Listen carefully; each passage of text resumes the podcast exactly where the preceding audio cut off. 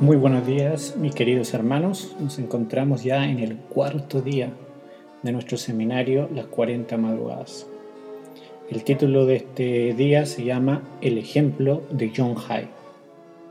Exhortó, ante todo, a que se hagan rogativas, oraciones, peticiones y acciones de gracia por todos los hombres, por los reyes y por todos los que están en eminencia para que vivamos quieta y reposadamente en toda piedad y honestidad, porque este es bueno y agradable delante de Dios nuestro Salvador, el cual quiere que todos los hombres sean salvos y vengan al conocimiento de la verdad.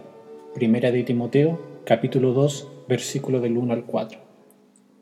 En el libro Hans Pettis May, de Melody Mason, se relata la increíble, la increíble historia de John Hyde, también conocido como Hyde de oración él fue misionero en la India a principios del siglo XX y tenía una preocupación tan intensa por la salvación de las personas que no paraba de orar, hasta que Dios traía a una persona a la verdad, luego a otra y así consecutivamente. Jai sintió una convicción de que necesitaba orar por la conversión de al menos una persona al día a lo largo del año siguiente. Fue un extraordinario desafío de oración, y algunos incluso se burlaban de su blanco o meta diciendo que era irracional y presumido. Pero él sintió la paz de Dios y prosiguió en oración, y el Señor respondió. Al final de ese año, más de 400 personas habían conocido a Cristo por medio de sus esfuerzos. Al año siguiente, Jai clamó al Señor por bendiciones aún mayores.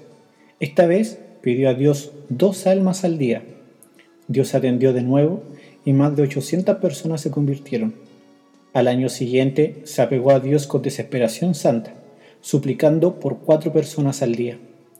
Las semanas de oración, llanto y lucha con el Señor hasta tener la certeza de que Dios había oído y respondería, y una vez más Dios respondió. A causa del intenso amor y de la profunda agonía que cargaba al orar por las personas y por la fuerte presión ejercida sobre su cuerpo al pasar los días, noche y a veces semana en oración, su corazón se quebró y Jai murió siendo joven con su corazón contrito por los perdidos. El corazón de Jesús también se quebró por ti. Y ahora te toca determinar el sacrificio que estás dispuesto a hacer, además del tiempo que vas a dedicar en la tarea de ganar a su amigo para el reino de Cristo. ¿Ya has escogido los nombres para quienes trabajaremos? Ahora debemos orar fervientemente. Ahí está la clave. Preguntas para meditar. ¿Qué destaca usted de la lección de hoy? ¿Qué es lo que usted hará ahora? Que Dios les bendiga y nos vemos mañana.